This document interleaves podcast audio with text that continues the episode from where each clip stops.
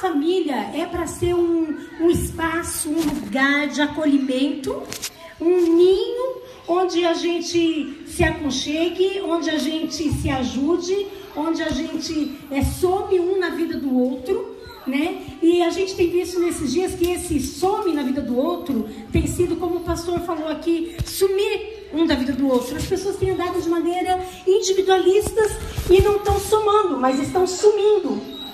Então nós, eu quero ver com vocês nessa tarde, nesse resto de tarde, alguns segredinhos para que a gente tenha a nossa vida abençoada e a nossa construção, a nossa família, dessa maneira que o salmista relatou. Uma família abençoada, uma família feliz, uma família que tenha boas histórias para contar. E o segredinho aqui que o, o salmista deixa para gente é que essa família, para dar certo, é a família que teme ao Senhor e anda nos seus caminhos. Teme ao Senhor e anda nos seus caminhos. Esse é o primeiro segredo para uma família dar certo. Mateus 7, 24 traz para a gente, Jesus relata é, sobre dois homens. O homem que constrói a casa na rocha e o homem que constrói a casa na areia. Nós estamos careca de saber disso, dessa história que Jesus conta aqui. Aquele homem que construiu a sua casa na rocha, e a gente sabe que a nossa rocha é Jesus Cristo, então aquele que tem a sua casa baseada, estabelecida, alicerçada em Jesus, é uma casa que vai dar certo. A palavra de Deus diz que são então dois homens, o que constrói na rocha e o que constrói na areia. O que constrói na, na rocha, ele é tido como homem sábio, homem prudente. O que constrói na areia, ele é tido como um homem insensato. Porque quando vier as, as intempéries, quando vier a força da natureza contra essa casa, essa casa não vai subsistir. A casa que está construída na areia não vai subsistir. Mas a casa que está construída na rocha, ela vai permanecer de pé. Então, mais um segredinho aqui, porque aqui fala de dois homens, dois homens que ouvem a palavra, dois homens que conhecem a palavra. Então, eu queria trazer duas famílias que conhecem a palavra, duas famílias que ouvem a palavra. A diferença do insensato e do sábio, do sensato e do insensato, é que um homem ou uma família constrói na rocha porque ela ouviu a palavra e ela obedeceu a palavra. O insensato, aquele que vai ter a sua casa na primeira tempestade que vier na vida, no relacionamento, e essa casa vai virar ruínas, é porque ele ouviu a palavra também, mas ele não praticou a palavra. Então ele não está aqui dizendo que é alguém que não conhece a palavra de Deus, não conhece a Deus, é alguém que conhece a Deus. É alguém que muitas vezes está na igreja, vai na igreja, lê a Bíblia, mas não pratica os ensinamentos do Senhor, não pratica aquilo que a palavra de Deus instrui. Então, no, na primeira tempestade, essa casa vai vir ao chão.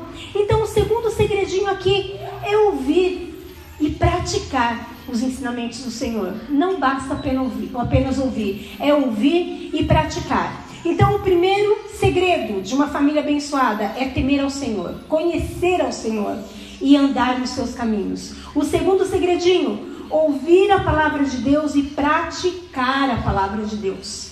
Não adianta depois a gente falar, Senhor, mas eu conheço, eu sei o que o Senhor fala que é para eu fazer, mas minha casa caiu. E o texto que antecede a esse a esse relato aqui de Jesus, em Mateus 7, 24 e 27, que fala da casa construída na rocha e na areia, é, é um texto muito forte, onde o Senhor fala assim: Afasta-te de mim, porque eu não te conheço. E ali é alguém gritando: Senhor, Senhor, mas em teu nome eu fiz. E o Senhor fala: Eu não te conheço. Porque ouviu o que Deus instruiu, mas não praticou. Não praticou, na verdade, não não obedeceu, não conheceu o Senhor como deveria ter conhecido. Então, família é palco de boas memórias. E cada ser humano, cada um de nós que estamos aqui, nós somos um filho, um filho de alguém. Né? E talvez você esteja na expectativa de que a minha segunda fala aqui, a segunda palavra dessa tarde, vai ser uma instrução como educar filhos né? Porque é, hoje está tão difícil educar filhos, hoje está tão instruir filho, hoje está muito difícil desde a parte financeira até a parte emocional, a parte espiritual, então nem se fala. Então talvez você tenha vindo para cá nessa tarde com essa expectativa de que eu falasse como é que você, segundo a Bíblia, não segundo o que eu penso, segundo o que a Bíblia diz, como é que você vai educar seu filho. Aqueles que já têm e aqueles que ainda terão. Mas não é sobre isso que eu vou falar nessa tarde. O, orando ao Senhor, ele me disse que eu falasse a respeito de, do filho inserido na família. E esse filho sou eu, e esse filho é você. Então o Senhor quer tratar com, com cada um de nós, adultos, para que a gente, então, sendo tratado, a gente consiga tratar os nossos filhos. Aqueles que já têm, aqueles que terão, aqueles que já têm a bênção de ter os filhos casados e já estão aí na segunda geração dessa família que deu certo, que o salmista disse, né? Já curtindo os netos. Então a gente precisa conhecer esses segredos para que a família permaneça bem, para que a família seja bem sucedida. Então, outros, é, é, a palavra de Deus ainda aqui, né, em Provérbios 22, de 4 a 6, diz assim: Ensina a criança no caminho que deve andar, e ainda quando for velho não se desviará dele.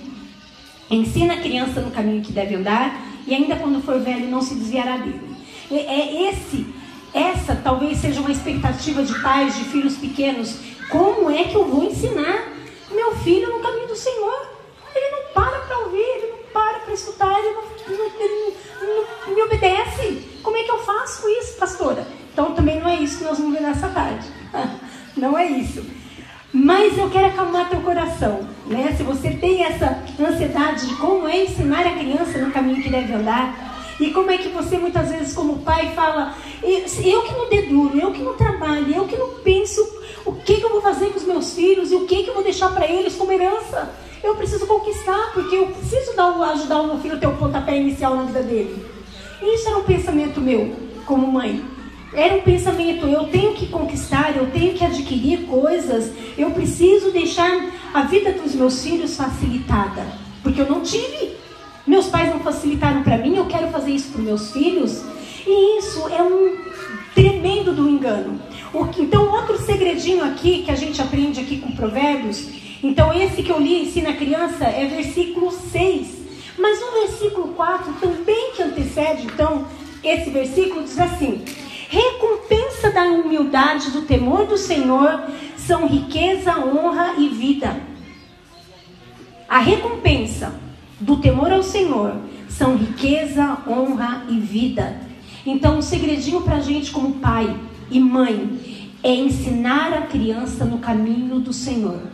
O resto, os bens, o sucesso, a riqueza, ele vai adquirir. Amém? Então que você acalme o teu coração, assim como o Senhor acalmou o meu, o dia que eu tive entendimento desses versículos. Se eu ensinar os meus filhos a temer ao Senhor e a obedecer ao Senhor, a vida deles vai ser bem sucedida, porque eles vão conquistar tudo o que eles precisarem para serem felizes e bem-sucedidos, honrados eles vão conquistar se eles forem ensinados a temer o Senhor. Amém? Então, os três segredinhos que eu volto aqui com você para que a sua família dê, dê certo: temer ao Senhor e andar nos seus caminhos, ouvir e praticar a palavra e ensinar a criança os caminhos do Senhor. Então, essa família vai dar certo. Essa família não tem como dar errado. Então, o que eu quero ver com você nessa tarde, já que eu não vou falar especificamente sobre como criar os filhos, eu quero ver como sobre relacionamento da gente como filho e da gente como pai com os filhos, falar de relacionamento e não de educação. Os relacionamentos hoje em dia estão muito complicados, extremamente complicados. E cada vez parece que está piorando. Pais não sabendo o que fazer com os filhos, filhos mandando na casa, desobedecendo pai e mãe. É a casa da mãe Joana, como dizem, né? Ali ninguém sabe mais quem manda e quem obedece. São relacionamentos complicados. E espiritualmente falando, a gente vai tendo entendimento que o diabo ele anda furioso, querendo destruir os relacionamentos familiares, querendo des desestruturar, acabar com a estrutura pai, mãe e filhos onde pai e mãe dão uma direção onde filhos obedecem. Essa inversão de valores não vai dar certo.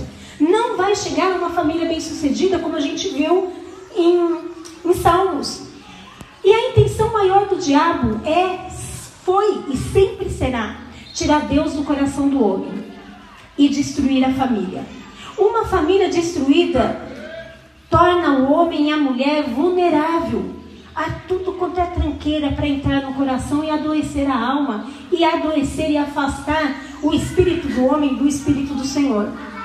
Então a gente precisa nesses dias, mais do que nunca, estar atento a isso. Mais do que nunca dar ouvido ao que o Espírito nos ensina, amém?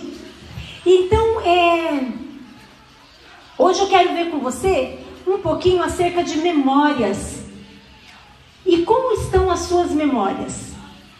Como estão as suas memórias? O que marcou a sua vida? A nossa vida ela precisa então ser um palco de boas memórias e não um picadeiro de grandes piadas. E tem muitas famílias que são mais piadas para serem ridas e, e mencionada e, e zoada e comentada do que um palco de sucesso e de algo que deu certo na vida. O sucesso baseado no, no, no propósito, como o pastor Júlio já muito bem trouxe a base aqui pra gente. Esse sucesso, o sucesso de uma família que deu certo, de uma família que tem um alicerce, de uma família que tem uma base sustentada no Senhor. Deus quer que a nossa família seja uma carta lida, onde as pessoas conseguem ler nas nossas vidas a vida de Deus, onde as pessoas conseguem olhar para nós e ver o próprio Cristo caminhando e fazendo com que a família permaneça de pé. Mas o diabo, ele quer que a nossa vida seja uma piada a ser contada. Tudo bem? As crianças estão atrapalhando? Tá todo mundo aqui? Dá para continuar normal? Beleza, senão já ia pedir para abaixarem, se, se fosse possível, né? então, que bom, então todo mundo aqui, né? Então, vou repetir isso daqui. Deus quer que a nossa vida seja uma carta lida. E o diabo quer que a nossa vida seja uma piada contada. Então, vamos procurar ser essa carta lida, né?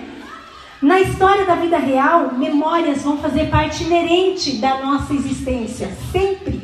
Sempre nós vamos ter memórias, lembranças para contar, boas ou ruins.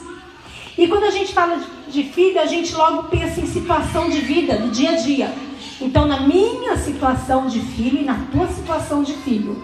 E Lamentações 3,21 diz assim: Quero trazer à memória o que, o que me pode dar esperança.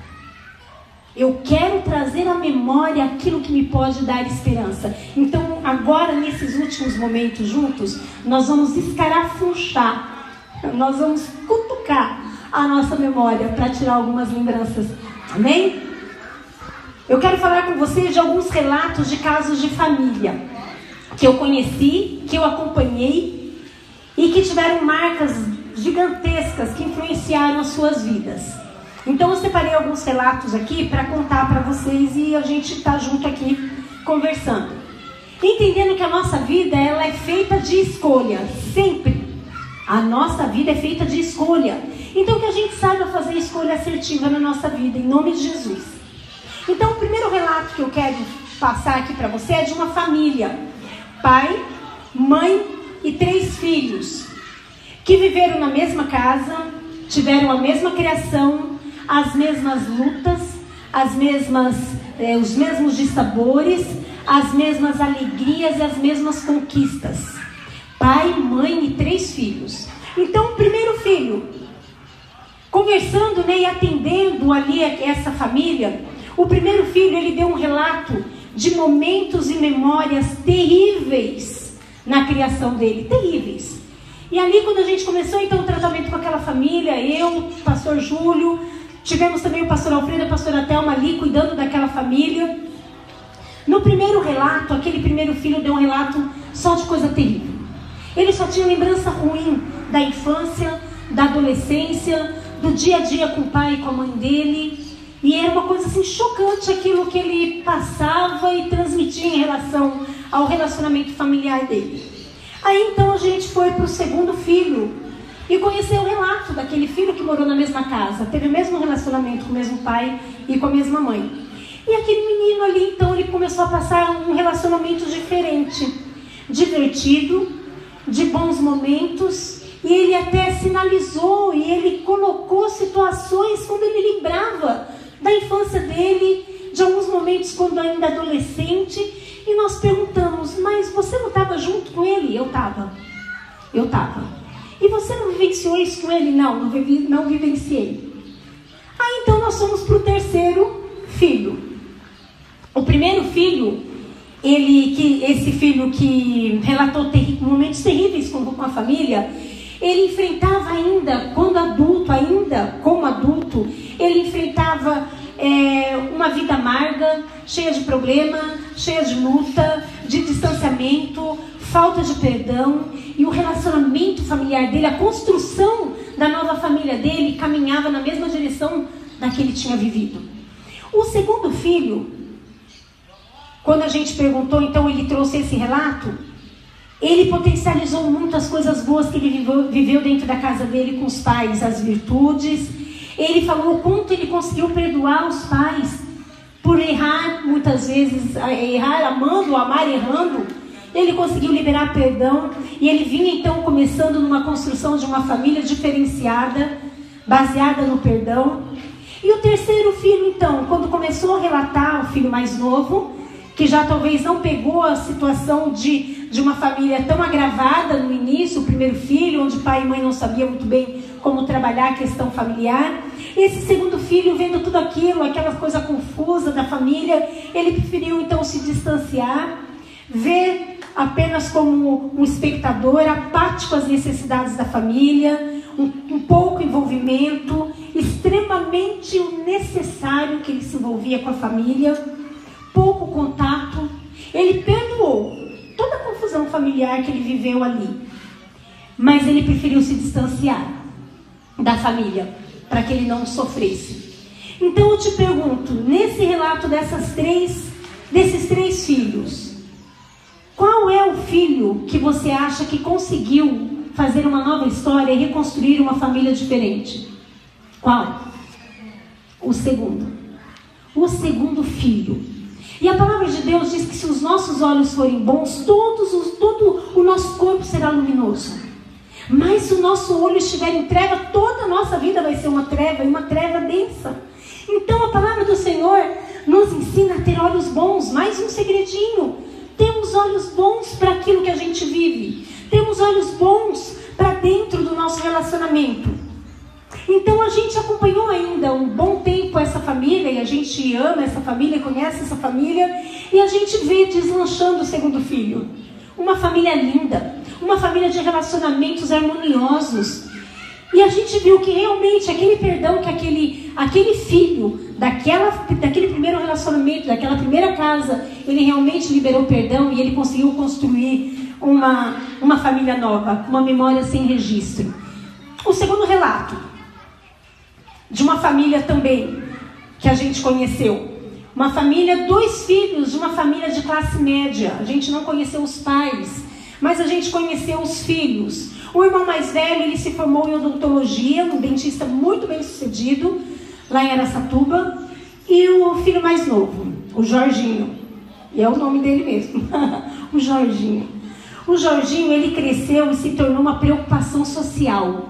Ele não gostava de estudar, ele se envolvia com tudo que era errado, ele não gostava de nada que tivesse compromisso, nada que demandasse responsabilidade. O Jorginho era complicadinho e ele foi da sala do Júlio na adolescência. E a gente conheceu o Jorginho, um cara bonito, né, um adolescente bonito, um bom vivan, mas que sentava no final da, né, na última carteira, que não queria estudar, não obedecia ao professor, e era aquele cara amigo de todo mundo amigo de todo mundo, gente boa. Mas ele foi se envolvendo só com coisas erradas. E passaram os anos, passaram muitos anos, e a gente conheceu há, algum tempo atrás, antes da gente ir embora para cá, a gente é, teve um novo momento com o Jorginho, já em fase terminal de AIDS, e a gente pôde se aproximar dele e levar Jesus para o coração de Jorginho. Ele, um pai, amigado com uma jovem, e acompanhamos aquela família até os últimos dias da vida do Jorginho. E a gente, então, sem conhecer o pai e a mãe, só conhecendo o irmão, que aí então a gente foi saber que o irmão tinha virado um dentista, né, que a gente perdeu o contato, mas o Jorginho não virou nada. E não é porque ele não virou dentista, não é porque ele não teve uma excelente profissão, não. É porque ele nunca teve uma profissão. É porque o Jorginho nunca conseguiu ter uma responsabilidade. Aquele cara legal, amigo de todo mundo, mas que deixou a vida me levar. Vida leva eu.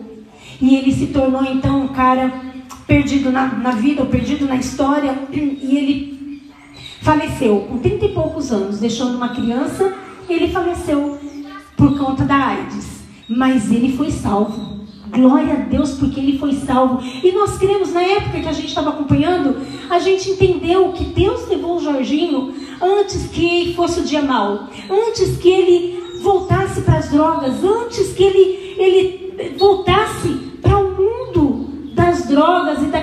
criminalidade e perdesse a salvação em Cristo Jesus. Então Deus o tomou e ele foi embora feliz. Ele foi embora salvo, porque ele tinha conhecido Cristo. Então, o segundo relato: dois irmãos que vivenciaram as mesmas coisas, a gente não conheceu, como esse, o primeiro relato, como foi a, a vivência dele em família, mas a gente viu que dois irmãos vindo de uma mesma casa, eles tiveram futuros diferentes. Então a gente pergunta: por que é que eles tiveram um futuro diferente? E eu vou deixar mais, mais a resposta mais um pouquinho para depois. Eu vou terminar com uma outra história. Essa já é uma história, não conheço, é um relato que eu li, né? Conta-se uma história de uma repórter que foi entrevistar dois irmãos perto do Dia dos Pais. E ela entrevistou o primeiro, bem sucedido, próspero profissionalmente, com seus filhos bem encaminhados na vida. Tudo deu certo na vida pra, daquele rapaz. E o segundo filho daquele mesmo pai, um alcoólatra, vivia miseravelmente, uma situação deplorável, filhos largados, mal cuidados. E a repórter então entrevistou individualmente cada um, e ela queria entender por que, que dois filhos, vindo de uma mesma casa, de um mesmo relacionamento, cada um tinha tomado um rumo diferente. E foi por isso, lembrando dessa história, que eu lembrei do Jorginho e que quis trazer esse relato. O segundo, então, é ela, ela te, é, entrevistou cada um individualmente e ela perguntou assim para o primeiro filho: Me fala um pouco da sua infância, me conta um pouco sobre a sua adolescência. O que te levou a ter esse tipo de vida, essa escolha? E esse primeiro filho então disse: É culpa do meu pai. Ele sempre foi um alcoólatra, judiava da minha mãe, não pagava as contas, não assumia a responsabilidade, não me deu carinho, foi um homem ausente, vi muitas vezes minha mãe sofrer. E deu no que deu. Eu sou fruto daquilo que eu vi, daquilo que eu vivi. Eu sou um frustrado, um arruinado na vida. E ela foi então, entrevistou o segundo filho, mesmo interrogatório. Me fala um pouco da sua infância, da sua adolescência, o que te impulsionou a ser um homem bem-sucedido, de proeminência na sociedade? E ele respondeu: a culpa é do meu pai. Ele sempre foi um alcoólatra, judiava da minha mãe, não pagava suas contas, não cumpria com seus compromissos, não me deu carinho, era ausente. Eu vi e vivi muitas coisas. Eu vi minha mãe sofrer e deu no que deu. Eu disse para mim mesmo que jamais repetiria a história do meu pai e que eu lutaria para ser um dia um bom profissional, um bom marido, um bom pai de família. E eu consegui. Então, a gente olhando para esse relato, que é uma história fictícia, embora a história do Jorginho pa parece um pouco com isso, eu não conheço os pais, mas a história eu, eu conheci o, o saldo de um relacionamento, cada um sendo de um jeito. Então, quando a gente ouve esse relato aqui, a gente responde assim: a nossa vida é fruto da nossa escolha. A nossa vida é fruto da nossa escolha e a gente tem que ter condição de assumir as responsabilidades, assumir as consequências daquilo que a gente escolheu, sem procurar culpado. Mas hoje em dia o que a gente mais vê é, é, são pessoas buscando culpado e falando eu sou assim por causa dele, eu sou assim por causa dela e não assume a a, a, a, a criançada acabou lá? A criançada acabou lá? Flávio? Não, né? Tá. É, a gente vê as pessoas não assumindo as suas responsabilidades pelos seus atos. Então a pergunta que eu te faço aqui é: eu não posso impedir com que as pessoas me firam, eu não posso impedir com que as pessoas me machuquem, eu não posso impedir com que façam algo errado comigo. Mas eu posso e sou responsável por aquilo que eu faço com o que fizeram para mim. Eu sou responsável com aquilo com que eu faço daquilo que fizeram de mim. Amém? Estão conseguindo assimilar? Eu sou responsável. Eu posso pegar aquilo que fizeram comigo e fazer como o primeiro filho disse: Eu sou assim por causa dele. Porque eu não recebi amor. Porque o relacionamento na minha casa foi uma confusão a vida toda. Ou eu posso dizer: Porque eu vivi numa casa onde houve confusão o tempo todo. Eu sou diferente. E eu decidi construir uma casa diferente. Eu decidi construir um relacionamento e uma família diferente. Amém? E nós temos a base, nós temos o alicerce, nós temos a direção, nós conhecemos os segredos para que isso possa acontecer, que é Cristo na nossa vida. Amém? Eu durante um bom tempo eu não conseguia. Se você perguntasse assim para mim, é, vamos falar aqui do, daquele quadro Tirando o Chapéu. Se você perguntasse assim para mim há muitos anos atrás, na minha adolescência, Vilma, você tiraria o chapéu para teu pai? Eu falaria para você não. Eu não tiro o chapéu para meu pai. E aí, se você me perguntasse, eu iria relatar talvez os motivos porque eu não tiraria o chapéu para meu pai. Mas eu tive um tratamento muito bom com os pastores Alfredo e Thelma em relação aos relacionamentos que eu tive na minha casa. Meus irmãos, meu pai, minha mãe, era um relacionamento conturbado, uma família grande, um pai muito querido, muito protetor, um pai muito presente, mas um pai muito austero, muito bravo, né? Um militar que trazia para dentro de casa o militarismo. Então eu tive marcas grandes na minha adolescência, não física, nenhuma, nenhuma física, mas emocional. Eu tive muitas marcas, eu e meus irmãos. Mas nós fomos tratados e nós fomos curados, e é a partir da nossa cura. Se você depois viesse e perguntasse para cada um de nós, ou perguntasse, Vilma, você tira o chapéu do teu pai? Eu falaria com, e falo com toda certeza eu tiro o chapéu para meu pai. Um dos tratamentos que eu tive é: vá conhecer por que teu pai age assim. Vai conhecer a vida do teu pai. E eu fui, curiosamente, conhecer desde a infância do meu pai. E fui receber todo o relato de como é que meu pai viveu. E aí eu consegui aprender que a gente não consegue dar aquilo que a gente não tem. A gente não consegue dar aquilo que a gente não tem.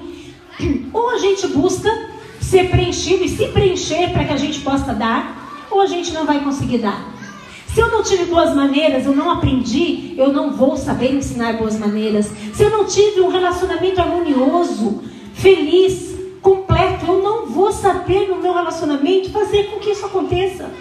Eu vou ser carente de situações e carente de emoções e o meu relacionamento não vai ser abençoado como aquele relacionamento que eu comecei, aquela família que o salmista diz. Então, meu querido, a gente tem que cuidar da nossa alma e a gente tem que cuidar da nossa mente, ter a nossa mente renovada, renovada pelo Espírito Santo de Deus. E como cristão, a gente precisa aprender a exercitar a nossa memória. A gente precisa aprender a exercitar para que a gente tenha um palco de boas memórias na nossa vida. E nessa semana, é, eu, eu, lembro que quando o pastor Alfredo começou a fazer um tratamento comigo e com meu irmão mais velho, e a pastora Thelma, é, eu trazia alguns relatos de dor emocional. E meu irmão também. Relatos de dor emocional. E naquele momento, na minha adolescência, aos 12 anos de idade, eu não, não tinha, não conseguia trazer na minha memória coisas boas que eu havia vivido dentro da minha casa. Mas a partir daquele daquele tratamento, eu aprendi a exercitar a minha memória e comecei a puxar coisas boas que eu vivi e que eu vivia dentro da minha casa. Mas que o inimigo queria me marcar só com as coisas erradas, só com as coisas ruins. Então, nessa semana, eu fiz esse exercício e foi uma delícia. E foi uma delícia.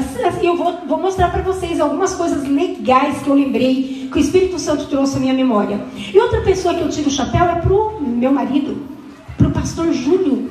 Porque ele começou a namorar comigo, eu era muito nova ainda, eu tinha 15 anos.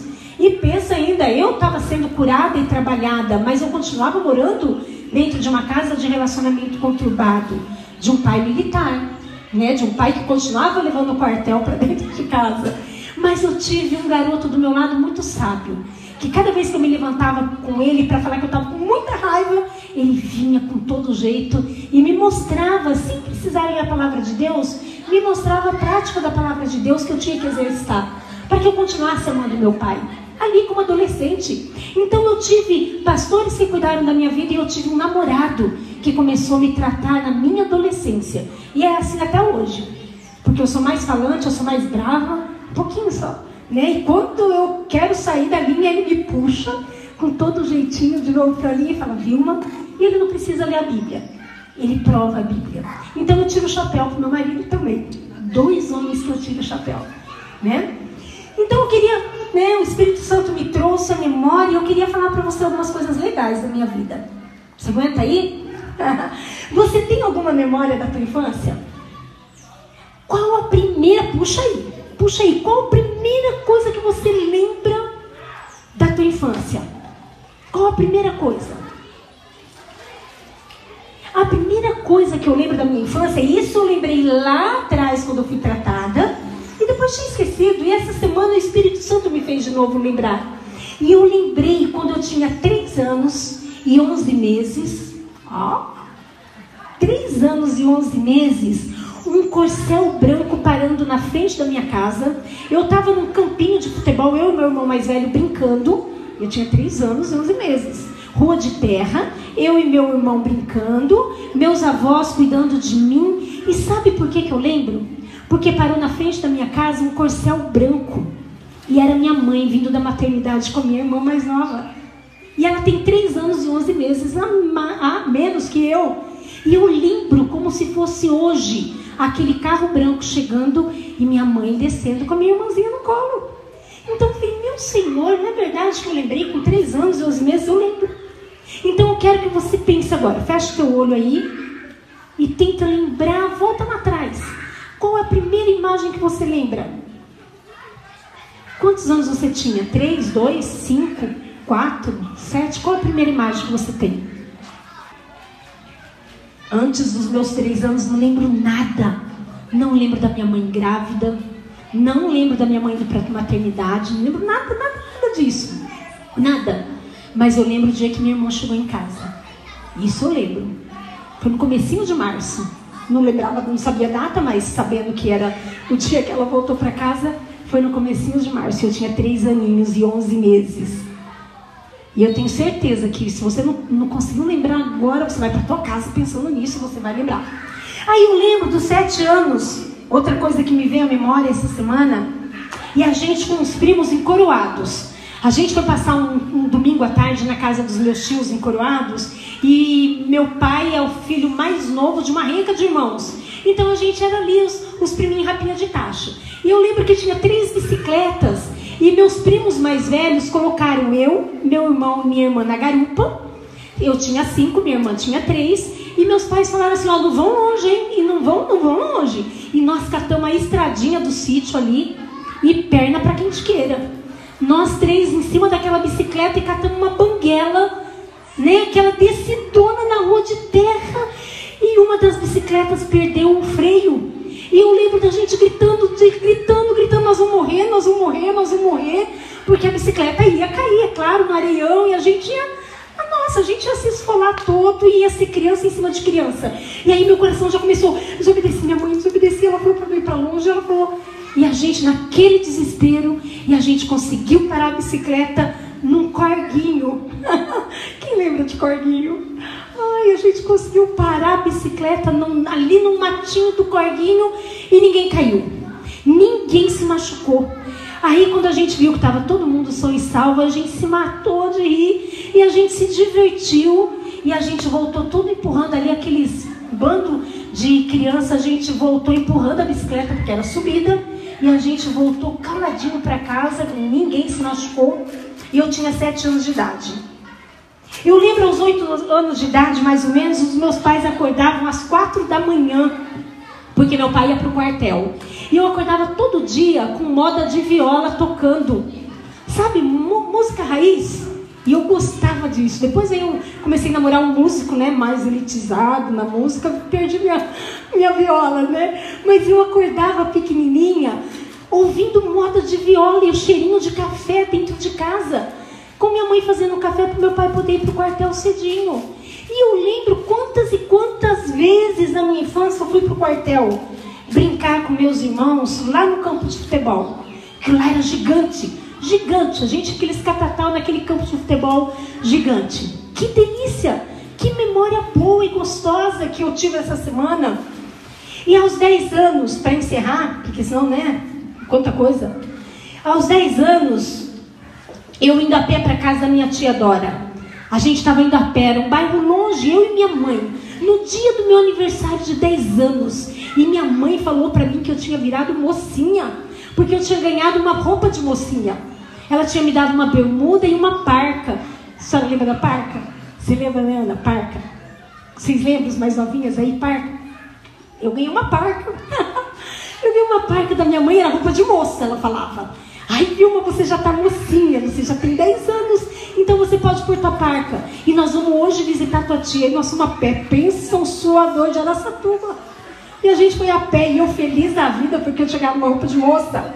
E que delícia eu poder chegar na casa da minha tia e falar: Tia, hoje eu fiz 10 anos, eu já sou mocinha. E eu lembro daquela parca branca de listinha azul, porque marcou aquele dia para mim, que eu ganhei uma roupa de moça. E para encerrar mesmo, quando eu tinha 13 anos, eu fui para a Lagoa 3X. Alguém conhece a Lagoa 3X em Arasuba? Nem existe mais, existe? Sei lá se ela existe. A única vez que eu fui na Lagoa 3X com meu pai, ele tinha um Fusca verde.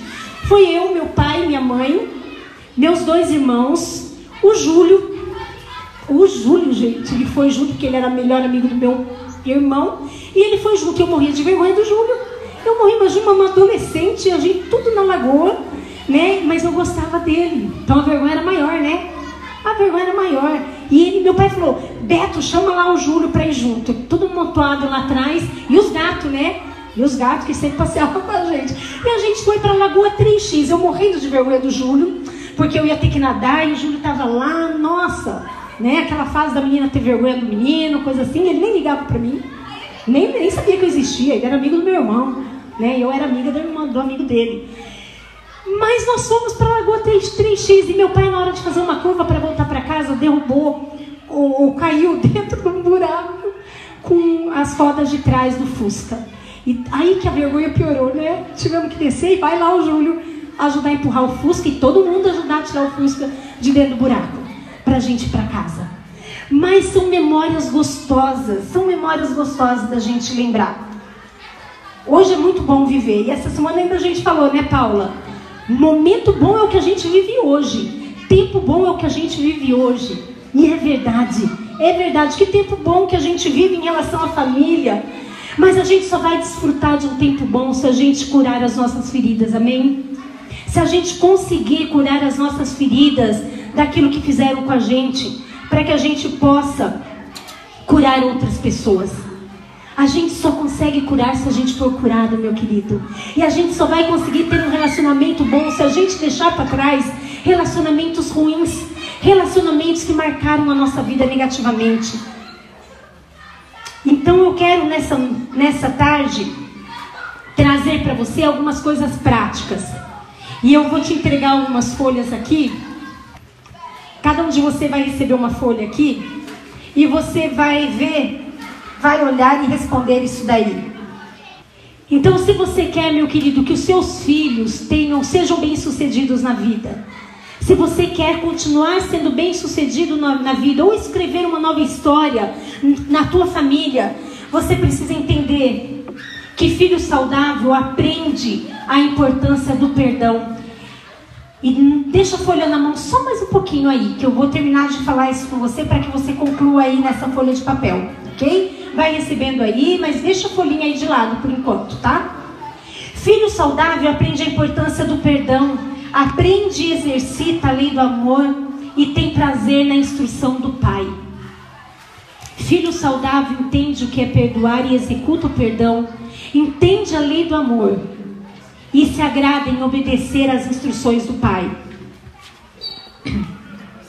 Então, nessa tarde, eu queria levar você a olhar para essa folha. Agora você pode olhar e você responder aí um sim ou não para essas pessoas se você tira o chapéu.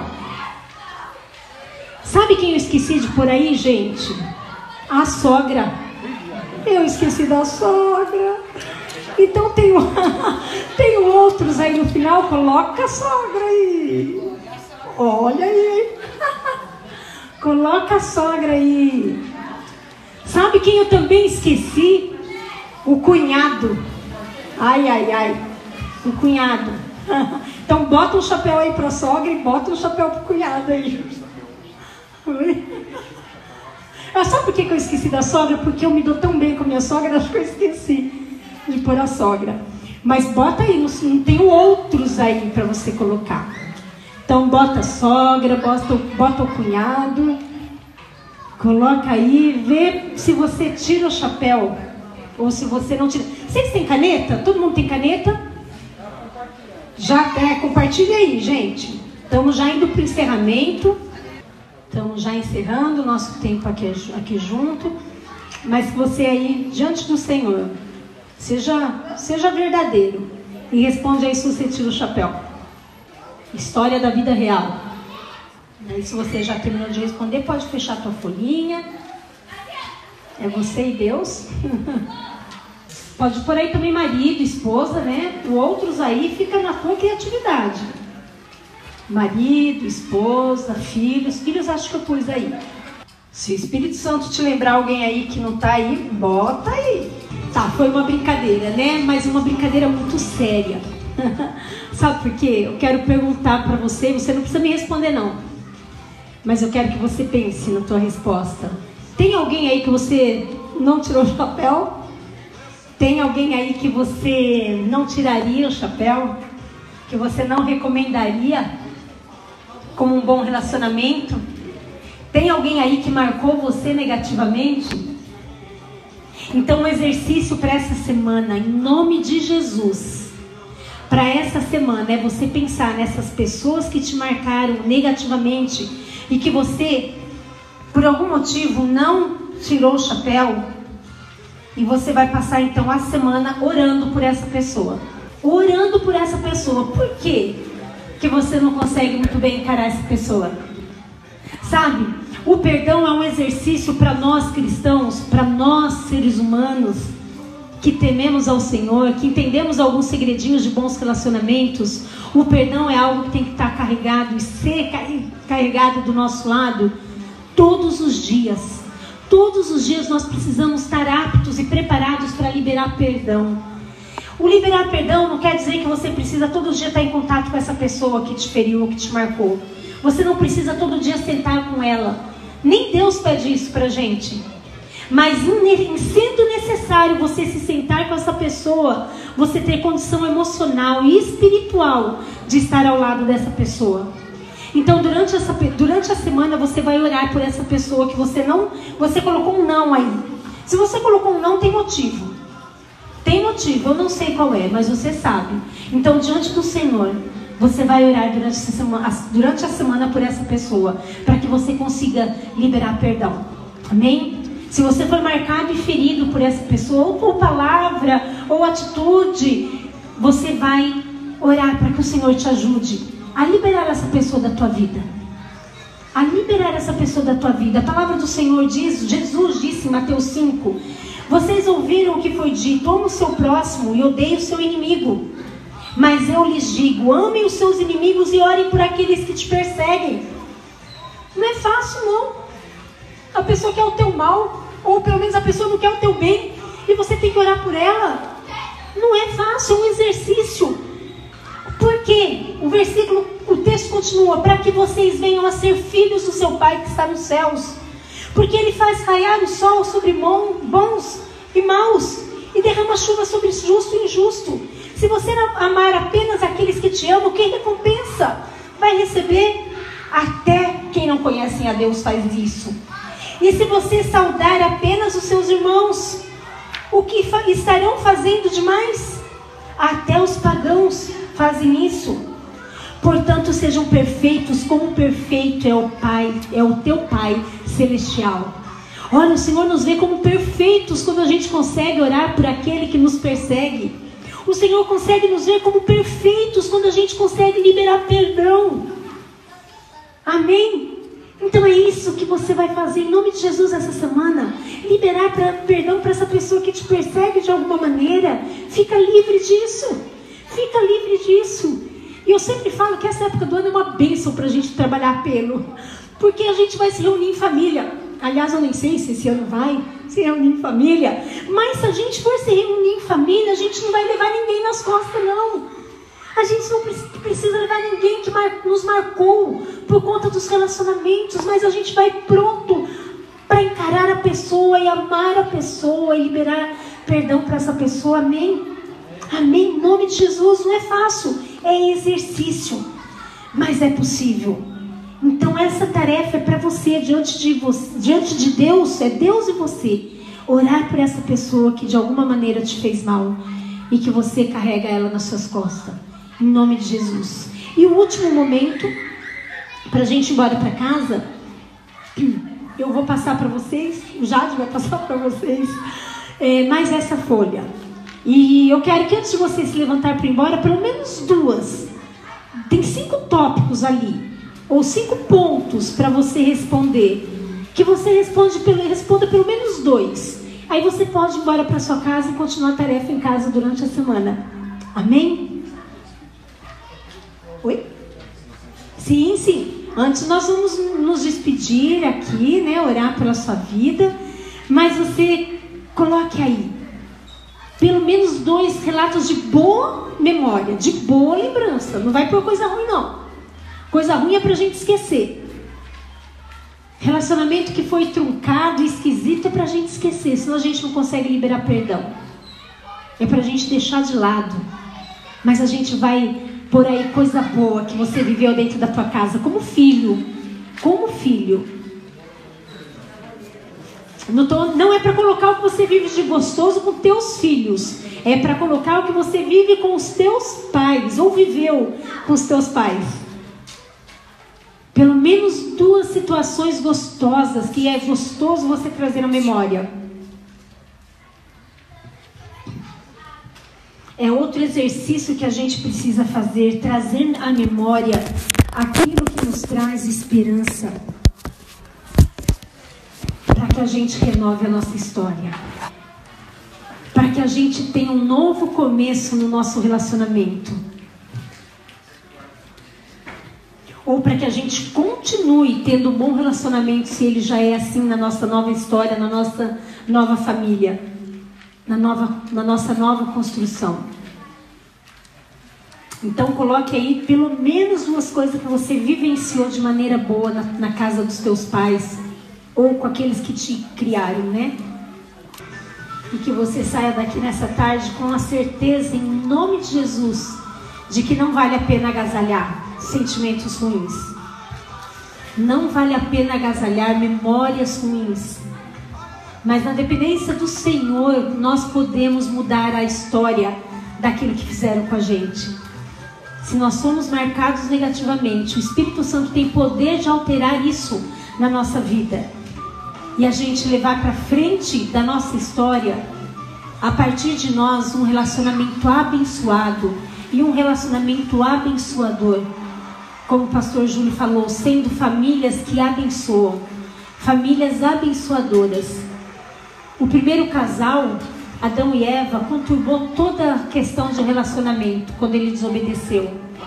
Eu e você, como casal, nós podemos mudar essa história, sendo um casal que conserta, que deixa o Senhor consertar a nossa história e os relacionamentos que vêm a partir de nós. Amém? Em nome de Jesus. Amém? E nós vamos orar então para encerrar esse momento. E façam, diante do Senhor mesmo, façam esses, esses exercícios. E levem isso para a tua vida. Memórias que te tragam esperança. Em nome de Jesus. E aí os seus filhos serão filhos abençoados. Que eles não vejam em você muitas vezes coisas ruins que você vivenciou e viu dentro da casa dos seus pais. mas que eles tenham, você possibilite a eles ter memórias agradáveis no relacionamento deles com você. Amém? Há tempo para conserto. Se você precisar consertar isso com eles, com os seus filhos, conserte. Mas você ainda tem muito que viver com eles. Viva então da melhor maneira, para que o nome do Senhor seja glorificado. Seja Cristo na vida dos seus filhos. Sejam referenciais do Pai na vida dos seus filhos. E eles terão famílias bem-sucedidas. Ensina-os no caminho do Senhor.